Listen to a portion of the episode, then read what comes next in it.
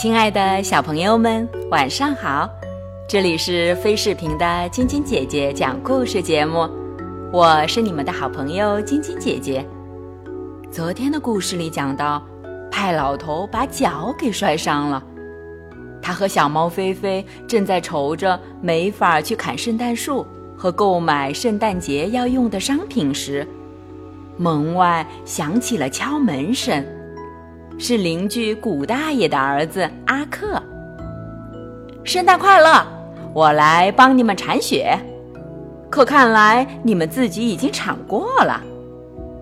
看到派老头的脚，阿克有点吃惊的问：“怎么这么早就收到圣诞礼物了？”“是啊。”派老头哭丧着脸，对阿克讲昨天发生的事故。“哎呦！”那你们怎么过节呢？家里有吃的吗？有柴火吗？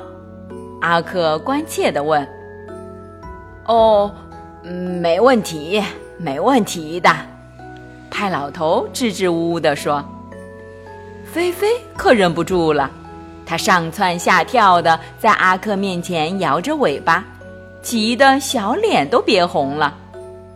没问题，问题大了。我们家里就剩下胡萝卜了。菲菲，别急，我们没问题的。派老头连忙劝菲菲。不过，要是你能给我们带点牛奶来，我们就可以做圣诞粥了。还有，你可以帮忙搬进来点柴火吗？阿克二话没说，到柴房里搬了一大堆柴火，放到屋子里。不过，菲菲还是没有彻底高兴起来。突然，派老头高声叫起来：“有了！我知道怎么做圣诞树了。”“什么？做圣诞树？”菲菲不解地看着派老头。“对，我们可以自己做一根圣诞树。”派老头向菲菲解释了一番。小猫立刻冲到门外，很快举着大把的松枝回来了。接着，菲菲跑到木匠房，给派老头取来了一根木棍和一把钻子。派老头在木棍上钻了一排孔，然后把它竖直在盆里固定好。派老头和菲菲把一根根的松枝插进木棍孔当中。等他们把所有的孔都插满了松枝，这挂着松枝的木棍看上去还真像一棵圣诞树呢。好啦，菲菲，现在可以把圣诞树的装饰挂上去了。你去木匠房里把能找到的有趣的东西都拿来，最好是闪光的、彩色的东西。好呀，毛毛虫行不行？小猫说着。一溜烟跑掉了。派老头瘸着脚，在屋里到处搜寻。他找到了几把勺子，一个打蛋器，一只旧钟，一只温度计，一只陶瓷的鞋子，还有一些乱七八糟的小玩意儿。菲菲回来了，怀里抱着一堆她要挂到圣诞树上的东西：几团爆花，一只自行车车灯。一只凝结着红色油漆的刷子，一只螺丝钻。派老头把每件东西上都拴了红绳子，每做好一件圣诞装饰，就把它递给小猫。菲菲围着圣诞树跑前跑后，把它们挂到圣诞树上。正在这时，门外响起了敲门声，阿克来给他们送牛奶了。在他身后还跟着古大娘，他手里挽着个大篮子。圣诞快乐，老派！阿克说：“你家里没有圣诞食品，我给你们带了点吃的。脚怎么样了？”古大娘问。“过几天就好了。”您这么客气，还给我们带吃的来。派老头有点不好意思。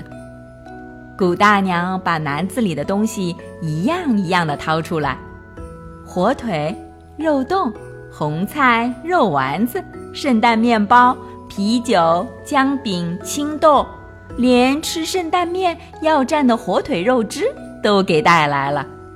派老头激动的不知道该怎么感谢古大娘了。这可太丰盛了，叫我怎么谢您呢？别这么说，来，我把咖啡煮上。过了一会儿，古大爷也来了，他想知道派老头的脚到底怎么样了。他坐下来喝咖啡，听派老头和他讲他和菲菲去山坡上捡松枝，雪橇撞到派老头，派老头疯狂滑雪橇。最后伤了脚的惊心动魄的故事。没一会儿，邻居安大妈推门进来了，她胳膊上也挽着一个篮子。圣诞快乐，老派！安大妈在门口跺着脚上的雪。古大娘说你伤了腿，我说来看看你，顺便给你带点我自己做的香肠。派老头连忙致谢，请安大妈进屋坐下来。古大爷一家本来是要告辞的，现在他们也留下来尝尝安大妈的香肠。吃了香肠，大家又把圣诞面包和火腿肉汁拿出来。面包蘸肉汁可是圣诞晚餐中最好吃的一道菜。正吃得热闹，邻居林大爷。推门进来了，屋子里充满着圣诞快乐的问候。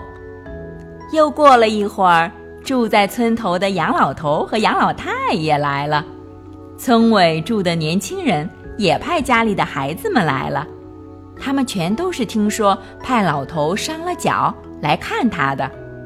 所有人都带着装满了各种圣诞食品的篮子，家里这番热闹劲儿。自从派老头六十岁生日后，就再也没有过了。菲菲很想给大家表演他的各种本事，可那些大人根本不看他，他们都被派老头受伤的故事吸引住了。不过，等孩子们来了后，菲菲总算找到玩伴了。她带着孩子们去看派老头做的圣诞树。你们快来看圣诞树啊！是派老头和菲菲自己做的。孩子们叫着，所有人都跑过去欣赏这棵奇特的圣诞树。大家都称赞菲菲，会自己做圣诞树的猫可太聪明了。可不是吗？派老头也知道菲菲是只聪明的猫。邻居们告辞了。派老头在窗口目送大家离开。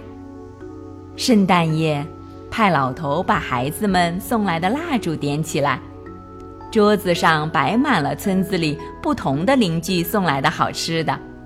菲菲乐得直翘尾巴，他们以前可从来没有过这样丰盛的圣诞晚餐啊！吃完饭，派老头和菲菲到客厅把圣诞树上的蜡烛点着。开始互送圣诞礼物。派老头送给菲菲的是一只悠悠球，菲菲送给派老头的是一把削土豆的刀子。这个圣诞夜可是过得太精彩了，菲菲，我们的邻居们可真是些好人啊，你说是不是？派老头说。菲菲没有回答他，他。早就睡着了，这不，他在梦里还露着笑容呢。好了，小朋友们，这个故事就给你们讲到这儿啦。喜欢晶晶姐姐讲故事节目的朋友们，可以关注微信公众号“飞视频”，收看我们每天为小朋友们精心准备的视频节目。也可以通过喜马拉雅收听晶晶姐姐讲故事电台广播。宝贝们的家长可以将小朋友的生日、姓名和所在城市等信息，通过非视频微信公众号发送给我们，我们会在宝贝生日当天送上我们的生日祝福哦。好了，小朋友们，祝你们做个好梦，晚安。小点点也祝你做个好梦，晚安。